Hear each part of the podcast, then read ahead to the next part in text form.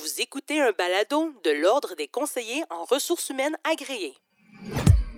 Les impacts de la présence des robots vont au-delà de leur présence physique. Il faut voir les robots comme un complément à l'humain. On assiste vraiment à un changement plus de, du type de l'emploi. Plus on va voir de la technologie, plus on va voir de l'humain. Les films de science-fiction présentent souvent les robots comme une menace, provoquant un véritable bouleversement identitaire chez le spectateur. Même la populaire série Black Mirror sur Netflix nous fait frissonner à l'idée de côtoyer des amis et collègues bioniques. En réalité, la présence des robots en milieu de travail n'est ni farfelue ni lointaine. Au Japon, des robots assurent déjà le service à la clientèle dans plusieurs banques et centres commerciaux. Même le téléjournal est présenté par le robot Erika sur l'une des chaînes d'information japonaises. En Occident, on est culturellement plus craintif face aux humanoïdes, mais l'arrivée des robots pourrait tout de même transformer le marché du travail plus rapidement qu'on ne le croit. À l'ordre du jour, avons-nous raison de se méfier de ces êtres futuristes? Une conversation animée par Manon Poirier, CRHA, directrice générale de l'Ordre des conseillers en ressources humaines agréées avec Victor Ferland, CRHA, conseiller en ressources humaines et recrutement chez Robotique. François Michaud, professeur titulaire et directeur du programme de génie robotique de l'Université de Sherbrooke. Marie-Noëlle Morancy, directrice des communications chez Randstad Canada. Placide Popan-Zaou, CRHA, professeur en gestion des ressources humaines à l'ESG UCAM. Et la participation de Patrick Masbourian. Bonjour, merci beaucoup à vous tous d'avoir accepté notre invitation. Sujet, euh, sujet de l'heure, je vous dirais, probablement qui suscite beaucoup de curiosité, euh, qui fait jaser beaucoup de personnes, qui fait couler beaucoup d'encre. Est-ce que les robots vont nous remplacer un jour? Puis si on partait avec cette question-là, selon vous, est-ce que les robots vont nous remplacer un jour? François, êtes-vous d'accord avec ça? Totalement d'accord avec euh, cette affirmation-là. Il faut voir les robots comme un complément à l'humain, mm-hmm. qui permet de faire plus que ce qu'on est capable de faire habituellement.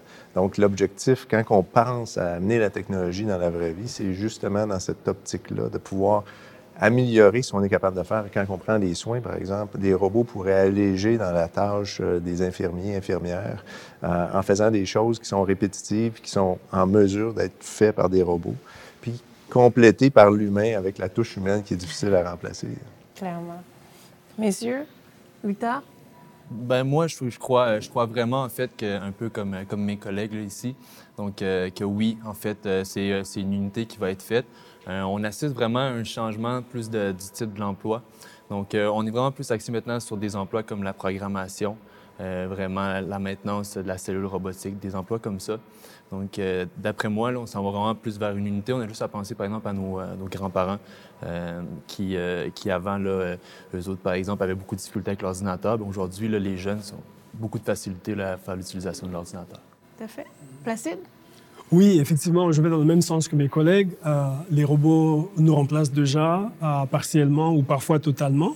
je pense que un aspect important aussi, c'est que les, impacts de la présence des robots vont au-delà de leur présence physique dans l'organisation. C'est qu'il y a des impacts euh, notamment sur les types d'emplois qui vont être disponibles. Donc ça, ça, va changer. Il va y avoir effectivement comme une polarisation des emplois euh, avec une tendance euh, de recherche de personnes avec des compétences assez élevées pour des emplois très qualifiés, puis aussi des emplois peu qualifiés, puis de moins en moins d'emplois intermédiaires. Donc ça, c'est un impact important. Puis il y a aussi un impact euh, sur euh, les rémunérations. Parce que quand on introduit un robot dans un bassin d'emploi, ça a un impact, ça tire un peu vers le bas la rémunération. Et aussi, dans le bassin d'emploi concerné, quand on a un robot pour 1000 employés, ben, il y a un impact indirect sur la diminution des emplois disponibles. Donc ça, il faut prendre ça en considération aussi. Donc il y a effectivement une augmentation de la productivité, mais il y a aussi des effets induits qu'il faut prendre en considération.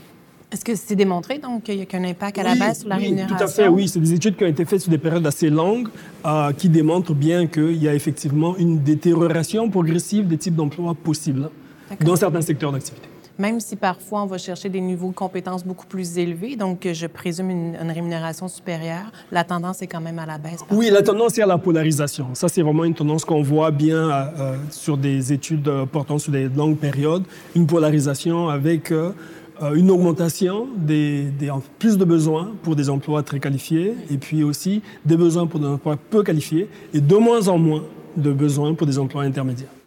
Donc, justement, comment les organisations peuvent se préparer ou comment elles abordent cette transformation quand même significative des milieux de travail? Bien, je pense que déjà, il faut justement évaluer euh, les types de tâches, donc de quoi on a besoin. Il y a des tâches très répétitives, redondantes, qui peuvent être automatisées. C'est là où les entreprises pensent qu'elles peuvent gagner en efficacité, en productivité, en faisant faire ça par des, robots ou des, machines.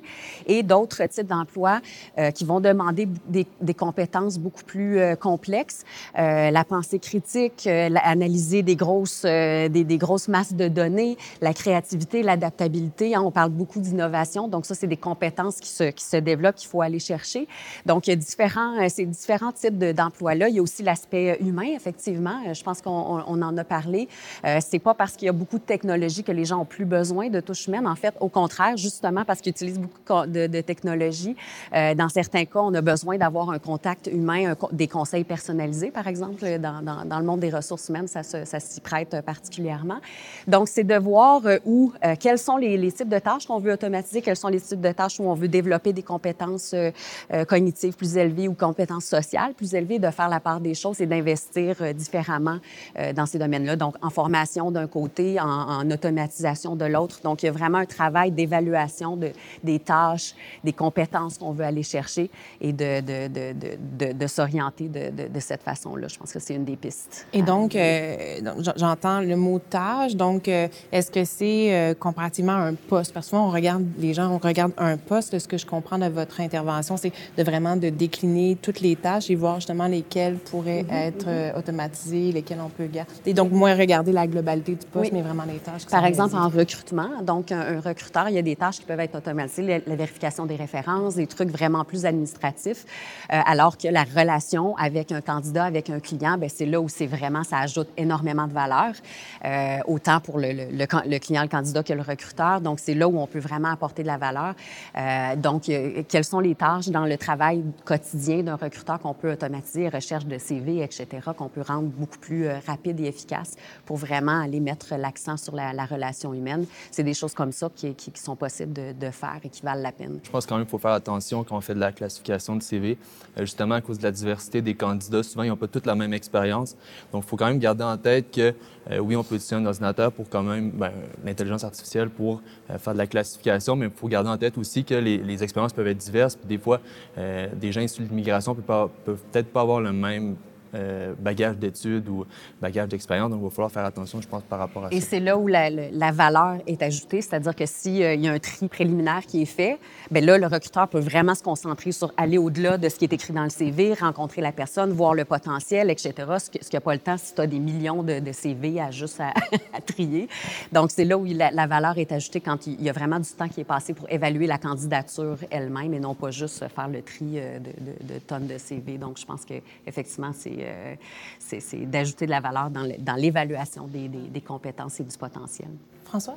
Bien, par rapport à ça, c'est totalement vrai. Cette analyse fonctionnelle-là là, de qu'est-ce qui est automatisable ou robotisable, euh, elle est essentielle. Mais ce qui semble aussi changer maintenant, c'est le fait que dans certains types d'emplois, il, il, y a une pénurie de personnel. Ils ne sont pas capables de, de combler les postes. Puis avant, on essayait de, il y a peut-être deux, trois ans, on ouvrait des postes pour, puis on essayait de recruter. Maintenant, on dit, OK, là, on va mettre nos efforts à robotiser ou automatiser le processus parce qu'on trouve juste personne pour faire la tâche. Mm -hmm. Ça, c'est une évolution là, qui amène que les robots deviennent une nécessité. Là, Donc, ça devient une solution à cette rareté de main-d'œuvre qu'on qu connaît, l'automatisation. D'autres choses que les organisations peuvent faire pour, pour se préparer à cette transformation-là qu'ils subissent maintenant? Oui, euh, ben comme euh, l'ont dit mes collègues, effectivement, euh, il faut regarder la composition des tâches pour les par poste d'emploi. Puis donc il y a des tâches qui sont beaucoup plus faciles à automatiser que d'autres. Par exemple, quand on regarde tout ce qui concerne les activités physiques dans des environnements qui sont prédictifs, ça, c'est beaucoup plus facile à faire exécuter par des, robots. Puis quand ce sont des activités physiques dans un environnement qui est peu prédictif, c'est beaucoup plus difficile. Puis toutes les tâches euh, de, collecte de données, puis euh, de, traitement de données, les, robots vont le faire beaucoup mieux que nous, beaucoup plus rapidement, avec moins d'erreurs. On ne peut pas être en compétition avec eux. Donc il faut, il faut faire le bilan. Puis les, les, euh, je dirais la, la, démarche, elle va au-delà de, du périmètre de l'organisation, parce que les enjeux, par rapport à ce qu'on peut trouver ou pas, ou les besoins pour se préparer, euh, les investissements pour euh, faire des analyses, ça va jusqu'aux équipements qu'on a, et puis par rapport à comment on est positionné par rapport à la concurrence, puis ça a des implications dans la région dans laquelle on se trouve, dans le pays dans lequel on se trouve, donc les gouvernements sont interpellés, et les gouvernements interviennent pour mettre en place des initiatives pour accompagner les organisations. Parce que ce sont des travaux, ce sont des, euh, on va dire, euh, des réflexions qui sont assez lourdes, assez profondes, avec des implications ou des impacts qui peuvent être très importants. Puis les organisations, en tout cas pas toutes, la plupart, n'ont pas les moyens de, faire l'exercice tout seul. Donc, elles sont aidées. Au Québec, par exemple, le gouvernement a mis en place euh, un audit qu'on appelle audit 4.0 pour aider les organisations à amorcer la réflexion sur la transition vers l'économie numérique. Puis, donc, c'est un audit qui est gratuit. Donc, ça permet de mobiliser des experts qui vont venir aider une organisation à analyser sa situation pour voir quelles sont les, les zones de risque par rapport à la transition 4.0, puis l'aider à anticiper euh, pour commencer à se préparer vers la transition. Parce que, bien sûr, c'est un enjeu important, c'est un enjeu aussi économique, parce que cette technologie-là, au niveau de la compétitivité de nos organisations à l'international, notamment, il y a des enjeux au niveau... Tout à fait. C'est tout à fait pour ça que les gouvernements interviennent. Puis, de toute façon, dans la littérature, c'est très clair. C'est la, plupart des études concluent, puis moi, j'ai fait des études avec des collègues, euh, revue de littérature, on arrive à la conclusion que les solutions pertinentes ne seront pas trouvées seulement au sein des organisations. Ce sont des solutions qui seront euh, concertées, issues de concertation entre les organisations, les, euh, ordres professionnels comme le, CRHA, les, euh, les, universités comme nous. Tout le monde doit participer pour qu'on arrive à trouver des solutions ou réfléchir, penser à des solutions qui vont être pertinentes et puis qui vont aussi être réalistes. parce qu'on est confronté à des situations auxquelles on n'a pas été confronté avant bien sûr, l'automatisation, euh, les technologies sont une des solutions à la rareté de main-d'œuvre euh, que, le Québec euh, connaît, notamment présentement. Donc, c'est sûr de former la future génération, mais il y a des travailleurs aujourd'hui, parce que ça va vite.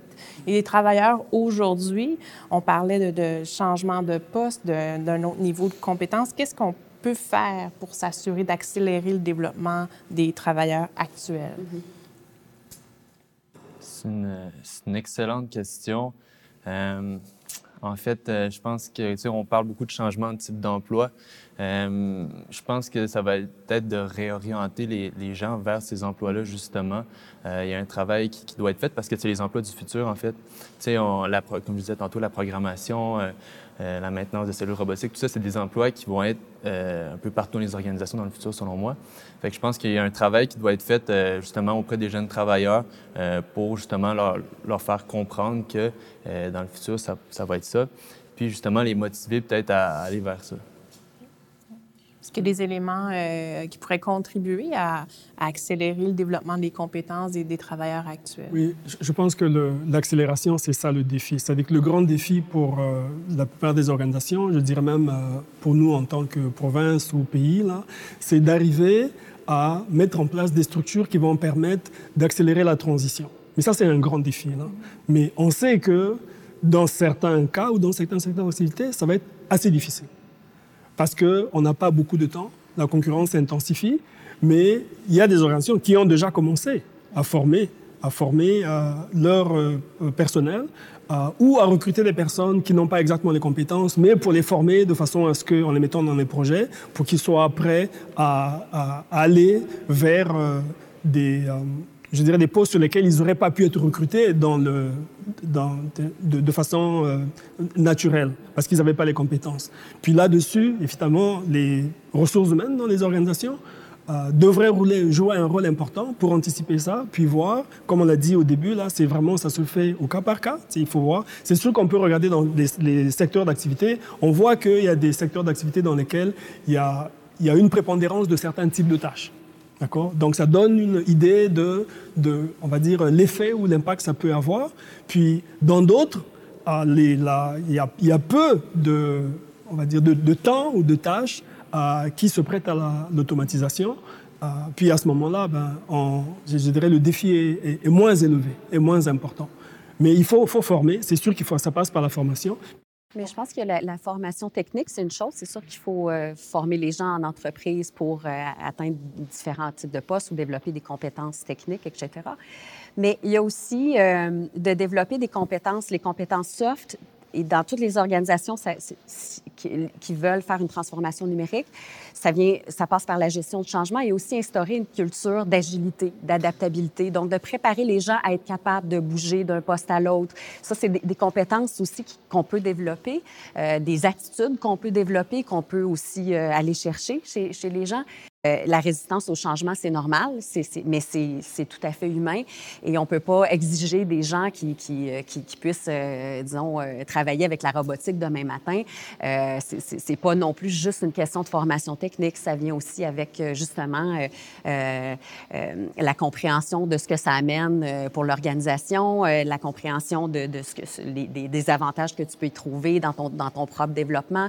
Donc, il y a toute cette question-là aussi de gestion du changement qui, qui est plus soft mais qui, a un impact direct sur la, capacité des organisations à, intégrer la transformation euh, numérique. Tout à fait. Puis le fait aussi que ces technologies-là, ils ne sont pas développés pour être euh, implantés euh, avec, comme objectif de, la personne doit avoir un apprentissage très lourd. Mm-hmm. pour que vraiment ça perce ces technologies-là, il faut qu'ils soient accessibles d'une certaine façon, pour que l'entreprise ou euh, les travailleurs puissent voir si j'intègre ça dans ma pratique, ben je vais être plus efficace. Puis j'ai pas besoin, ça va être très compliqué. Il faut que ça soit simple. C'est là que l'intelligence de la machine prend un rôle euh, important.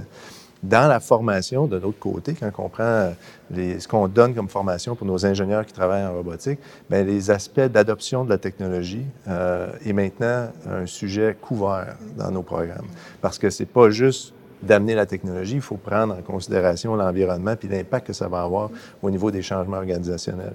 On avait euh, une entreprise qui nous racontait que euh, en installant des robots euh, collaboratifs dans des, euh, dans des usines, euh, au départ, l'opinion des travailleurs, c'est Ah non, non, je veux pas, les robots vont, prendre mon emploi, puis euh, je suis réfractaire à ça. Euh, ces robots-là doivent être entretenus à chaque année. L'année d'après, quand il arrivait sur les lieux, on lui disait Vite, vite, fais la maintenance du robot, on ne peut plus s'en passer. Donc, ce changement-là se fait graduellement, puis il se fait parce que les technologies sont accessibles puis ont les bons euh, moyens pour permettre aux gens de dire Ah oui, c'est un outil qui va m'aider, moi, dans, dans mon travail. Parmi les postes les plus recherchés, on prévoit des besoins croissants en analyse de données, développement de logiciels et d'applications, ainsi que dans le secteur des technologies émergentes. Il s'agit toutes de compétences qui pourraient aussi être développées par des systèmes automatisés. Un récent sondage réalisé par Randstad Canada démontre que 30 des Canadiens craignent de perdre leur emploi au cours des dix prochaines années en raison des innovations techniques et de l'intelligence artificielle. Aussi, les assistants personnels virtuels, comme Alexa, Siri et Cortana, gagnent en popularité. Le cabinet spécialisé Gartner estime que d'ici 2020, 20% de la population des pays développés y aura recours. Face aux robots, comment pouvons-nous préparer la prochaine génération de travailleurs?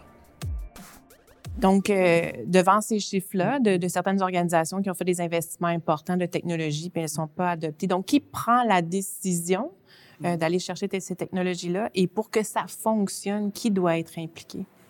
Oui, euh, en fait, euh, ça revient au point qui a été soulevé tout à l'heure, qui était de dire que la question n'est pas simplement d'apporter une nouvelle technologie dans l'organisation, mais c'est de se poser la question de savoir qu'est-ce qu'on veut faire.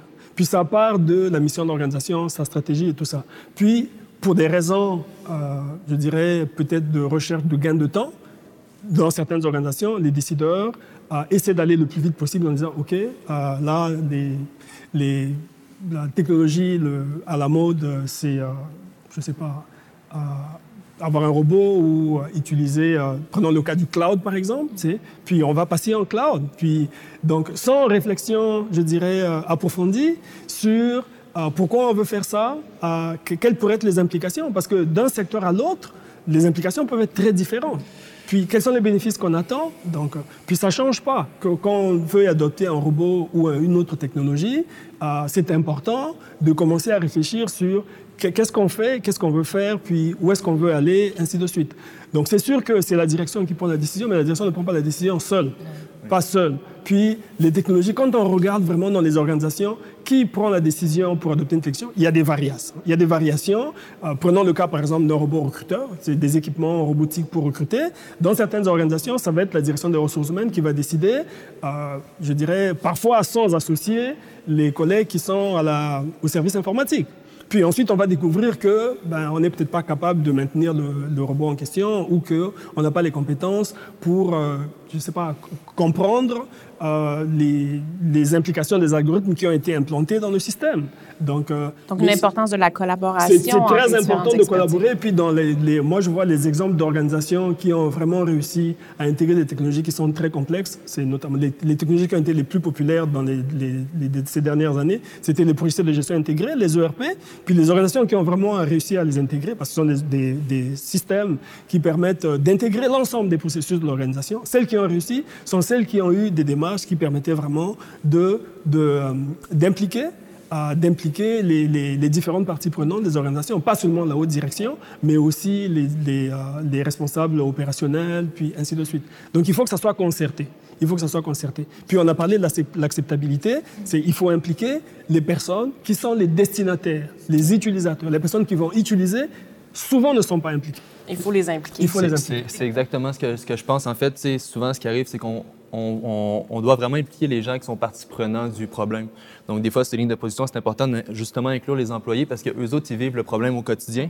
Donc, ça va être les gens qui vont être le mieux placés pour voir où est-ce qu'on peut le problème, où est-ce qu'on voit le problème, puis comment on peut justement régler ce problème-là avec l'insertion d'une cellule robotique. Pourriez-vous me donner un exemple, un bel exemple de cohabitation de l'humain et de la technologie? Je suis sûre que vous pensez à plusieurs, mais un qui, vous vient tout de suite euh, à la tête euh, de cohabitation. Je pense à un exemple, euh, une entreprise de presse, en fait de médias aux États-Unis qui s'appelle Associated Press, que vous connaissez, une très grande entreprise ils ont adopté euh, un robot euh, euh, journaliste. Donc, c'est un robot basé sur une plateforme de traitement de données qui permet d'écrire des rapports, des articles. Et des articles de bonne qualité et qui sont publiés. Et le premier test qui a été fait pour l'utilisation de ce robot, c'était la rédaction des rapports financiers à partir de données. Donc, ça prend comme euh, une phase de calibrage. Puis après, euh, ils sont passés de 400, euh, 300 et quelques rapports financiers par semestre à près de 5000. Et dans le rapport, puis c'est officiel, là, ce que je dis là, c'est des rapports que j'ai consultés qui sont publics. Ils expliquent qu'en en fait, la rédaction de ces rapports est un marché pour eux qu'ils ne pouvaient pas capter complètement parce que les reporters qui travaillent pour eux, les journalistes, n'aimaient pas beaucoup ce travail, qu'ils trouvaient, ne valorisaient pas beaucoup leurs compétences de journalistes. D'accord? Donc, ça a été une opportunité pour eux, mais les, journalistes ont accepté de collaborer pour euh, aider à calibrer les, robots. Puis, la rédaction des rapports financiers en question se fait à chaque, euh, chaque semestre. Puis, ça se passe très, très bien. Puis, les journalistes sont très contents que le robot fasse cette, partie de leur travail. Je viens de penser en, ressources humaines, c'est euh, les, robots qui font des descriptions d'emploi, des affichages de postes. C'est une tâche qui est, très, euh, qui est très, très répétitive et qui est très demandante pour les recruteurs aussi. Alors, avec l'apprentissage machine, euh, le, donc, le robot peut apprendre à faire des, des descriptions d'emploi de plus en plus sophistiquées, de plus en plus précises, de varier aussi les mots-clés, parce que dans le domaine du web, c'est très important d'être, d'être varié. Euh, donc, euh, l'apprentissage de machine permet de faire, de faire massivement des, des descriptions d'emploi dans toutes sortes de, de, domaines et de types d'emploi. Et donc, ça, c'est une, application qui, qui, qui, s'en vient déjà dans, dans le monde des, des, ressources humaines et qui, qui a un avantage pour l'entreprise et pour le, les gens. Donc, ça, c'est un exemple. Donc, Victor, chez vous, il y, a, une belle cohabitation entre l'humain et la machine ou encore chez vos clients parce que vous, vous leur fournissez une technologie euh, vraiment d'appoint? Oui, exactement. En fait, euh, chez Robotique, euh, ce qu'on fait, c'est vraiment la main. Donc, robotique. Donc, on, travaille avec des robots collaboratifs. Puis la main permet de justement, en fait, le, but de robotique, c'est vraiment de libérer le plus de mains possible. Donc vraiment pour que pour que les différents employés puissent se concentrer puis mettre leur, euh, leur connaissance en application, puis euh, vraiment libérer les tâches routinières là, du quotidien. Si vous permettez, en fait, euh, on a pris des exemples qui sont des, beaux exemples où on voit que finalement, il y a une collaboration, puis notamment dans l'exemple que j'ai donné chez Associated Press, il n'y a pas eu de suppression d'emploi. mais il y a des cas dans lesquels, le, je dirais, la réduction de, du besoin en, en personnel est très importante. Et j'ai en tête euh, le cas d'une compagnie d'assurance euh, japonaise qui s'appelle euh, Fukuko. ils ont intégré un module de, Watson, qui est en fait on va dire une, application d'intelligence artificielle développée par IBM pour prendre en charge la gestion des, réclamations des, clients, des assurés sur l'assurance maladie. Donc, pendant longtemps, ces activités étaient prises, étaient prises en charge par des humains qui recevaient des appels des, euh, adhérents euh, en fonction de leur identifiant, puis du type de contrat, les clauses de leur contrat, le type de maladie qu'ils avaient, le, les, les, consultations qu'ils ont eues, l'hospitalisation, et ainsi de suite. Il y a, a tout un processus pour calculer euh, le, ce que la compagnie d'assurance va rembourser. Et ils ont réussi à à, programmer euh, Watson de façon à ce que Watson puisse prendre ça en charge en lisant l'ensemble du dossier en fonction de, euh, des demandes que les clients faisaient. Et ça a très bien fonctionné. Et la réduction du nombre de personnes dans l'équipe qui s'occupe de ça été de plus de 50%. D'accord? Plus de 50%. Puis, Watson le fait très très bien. C'est beaucoup plus. Le, les temps de traitement sont plus rapides. Puis, l'algorithme peut aller lire euh, tous les éléments du dossier. C'est-à-dire que peut aller jusqu'à lire euh, les, rapports, les comptes rendus de radio, des examens euh, médicaux et tout ça pour faire des vérifications. S'il y a des médicaments, euh, lire les prescriptions, la consommation des médicaments et ainsi de suite, de, de façon beaucoup plus précise, plus rigoureuse que ce qu'un être humain peut faire et aussi en termes de temps. Donc il faut garder à l'esprit que dans certains contextes, les impacts au niveau des emplois peuvent être très importants. Ben, c'est exactement l'exemple que j'avais en tête. Donc, les chatbots, il y a à peu près toutes les entreprises essaient de tester un chatbot euh, jusqu'à jusqu un certain degré. Dans le domaine des assurances, ça a été utilisé, dans le domaine bancaire, etc. Euh, effectivement, donc, ça pose la question, le service à la clientèle va donc changer beaucoup et c'est déjà le cas. Et je suis à peu près sûre que vous avez déjà interagi, déjà en le sachant ou pas. Parce que des fois, il y a le live chat, il y a le chatbot. Des fois, on fait plus trop la différence. Est-ce qu'on parle d'une vraie personne ou un robot? Mais c'est déjà là. Et de plus en plus d'entreprises tentent, testent des chatbots pour, euh, pour, euh, dans le cadre du, du, service à la clientèle. Donc ça, c'est déjà quelque, quelque, chose qui existe. Puis effectivement, avec l'apprentissage machine, bien, les chatbots deviennent de plus en plus sophistiqués. Dans le, ça peut carrément remplacer les, des, des, des, euh, des agents au service à la clientèle. Donc c'est déjà le déjà cas. Là, oui. D'autres exemples, François? Oui, euh, ça m'est revenu. euh, ben, au niveau de la santé encore, tout ce qui est robots chirurgicaux, euh, qui, a, aident à, faire des manipulations fines. Euh, les hôpitaux maintenant ont la plupart des robots Da Vinci euh, qui permettent de faire ces choses-là.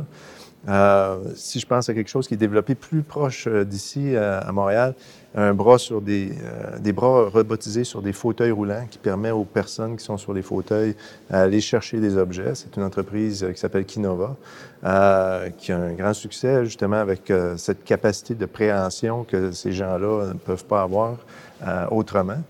Et puis quelque chose aussi de, de plus, plus large encore pour l'agriculture présentement, euh, CN, CNH est en train de développer des tracteurs sans conducteur, donc euh, qui sont capables de faire des manœuvres dans les champs.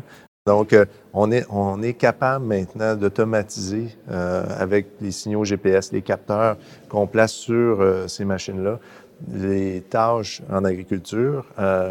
optimalement, ça serait aussi que ce soit des véhicules électriques. Là, on aurait encore un impact plus grand, mais on est capable de faire ça. C'est des applications qui sont euh, disponibles maintenant.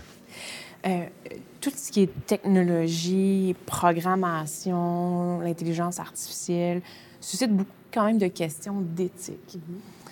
Et c'est la responsabilité de qui, ou ultimement, qui va prendre les décisions par rapport à la programmation? Est-ce que c'est les gens qui ont le savoir technique? Est-ce que ce sont les ingénieurs? Est-ce que ce sont les utilisateurs? À qui, euh, qui a la responsabilité de s'assurer que les décisions, ce qu'on donne d'informations aux robots, éventuellement, ils prennent des décisions Sûrement, éthiques? Placide, tu peux, euh, tu peux parler de ça beaucoup, mais certainement même les gouvernements ont un grand rôle à jouer. En France, c'est déjà le cas. Ils se penchent déjà sur la, la, légifération jusqu'à un certain point de, l'encadrement de l'intelligence artificielle. Euh, Oui, en fait, je pense que beaucoup d'utilisateurs sous-estiment les implications des contenus qui sont dans les systèmes euh, intelligents qu'ils achètent. Donc, c'est vraiment important que euh, y ait une transparence sur les, algorithmes et puis que les personnes qui sont en charge de prendre ces décisions soient dans un cadre réglementaire qui garantisse qu'on ne soit pas à la merci euh, parce que c'est très facile de dire euh, l'algorithme a dit ou le système dit ça, donc c'est ça la, réponse. c'est très très facile, puis on se dédouane. Puis d'ailleurs, en Europe, il y a des cas juridiques sur lesquels, qui sont en train d'évoluer pour euh, responsabiliser davantage, voire euh, créer euh, un espace de droit pour, pour les robots. il y a des standards qui évoluent sur la sécurité, entre autres, puis l'utilisation adéquate des robots en interaction avec les humains en milieu usine. Je pense qu'il n'y a pas une réponse simple à cette question-là parce que ça dépend beaucoup des applications. dans un véhicule autonome, euh, on regarde maintenant les fonctionnalités qu'on a, euh, puis le nombre d'avertissements qui nous dit si vous activez votre euh, tel mécanisme adaptatif de contrôle de vitesse, c'est vous qui, en êtes responsable quand même.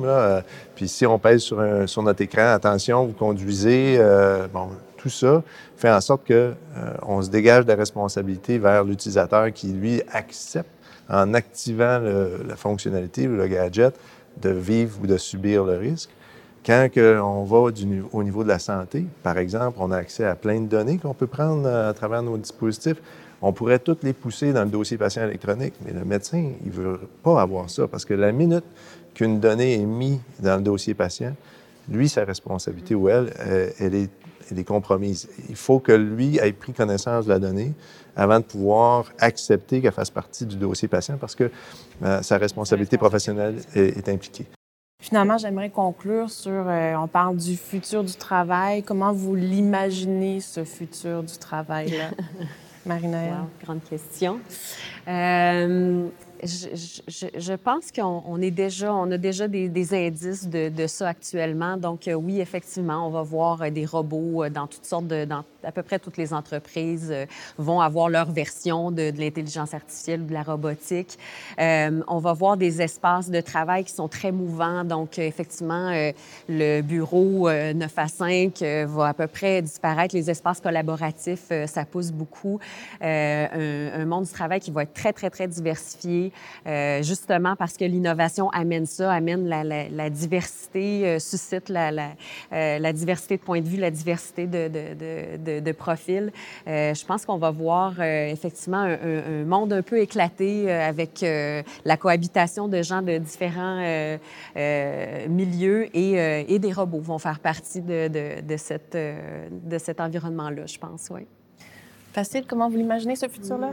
Ben, je suis tout à fait euh, dans le, je vais dans le même, le même sens, euh, mais euh, ce que je vois aussi par rapport à mes recherches, c'est qu'il y a quand même des risques assez importants qu'on aille vers une société différente. Donc, c'est vraiment pas que le monde du travail, là, c'est la société vers laquelle nous allons qui va être une société assez différente. Au niveau des emplois en particulier, ben, le risque, c'est qu'on ait de plus en plus d'emplois précaires de, plus en plus de personnes qui vont travailler sur des contrats. Et puis, comme je parlais tout à l'heure au début de la polarisation, qui risque de s'accentuer. Puis, euh, il y a un risque au niveau de la stabilité sociale. C'est-à-dire que le, y a, a besoin puis il y, a, quand même de plus en plus de chercheurs qui le disent là. On a vraiment besoin de prendre le temps de réfléchir à la société dans laquelle on aimerait nous finir notre vie ou que celle à laquelle, celle qu'on voudrait euh, léguer à nos enfants ou nos petits enfants. Il faut vraiment réfléchir. On ne pourra pas euh, comme euh, laisser le, les, les, technologies s'intégrer massivement et puis espérer que il va y avoir une régulation, une régulation, euh, un ajustement naturel. C'est n'est pas possible. Les changements sont assez importants et on doit prendre le temps de réfléchir à la société vers laquelle on veut partir et accepter et être prêt à remettre en question les modèles dans lesquels nous travaillons. Modèle économique, modèle de taxation, c'est comment on calcule, la, l'impôt que quelqu'un va payer, sur la base de quoi, puis comment on rémunère les gens et tout ça, parce que euh, la société va être différente elle va être différente. Repenser. Repenser le, le, modèle dans lequel nous sommes euh, pour s'assurer qu'on puisse continuer à vivre dans un environnement avec une paix sociale. Victor, comment tu le vois? Euh, c'est une question qui est, qui est très difficile. Euh, il y a beaucoup d'opinions aussi qui disent que bon, mais les, les robots là, vont, vont, prendre la place des humains. D'après moi, on parlait beaucoup de changement de type d'emploi. Donc, la société va être amenée à changer, mais d'après moi, il va toujours avoir un humain derrière le robot. Euh, simplement parce que le, le robot, en fait, l'humain, pardon, l'aspect émotif, euh, puis euh, va être capable de prendre, selon moi, des meilleures décisions que le robot. Parce que oui, le robot, justement, va, va analyser toutes les, les, différentes sphères, puis avec les différentes données, va être capable de prendre certaines décisions, mais quand même, il faut quand même qu'il y ait un contrôle qui soit fait par l'humain sur les robots. Euh, donc, j'espère que je réponds à la question. C'est une question qui est quand même assez, assez difficile. Oui, qu'on se projette, personne n'a une boule de cristal, mais comment on l'imagine, euh, chacun a son opinion, puis euh, c'est correct, c'est ça. Peut-être que dans 5-10 ans, on se donnera rendez-vous pour voir si, si, on avait bien imaginé ça. François, ce futur du travail-là, il ressemble à quoi? Moi, je vois beaucoup une complémentarité technologie et humain.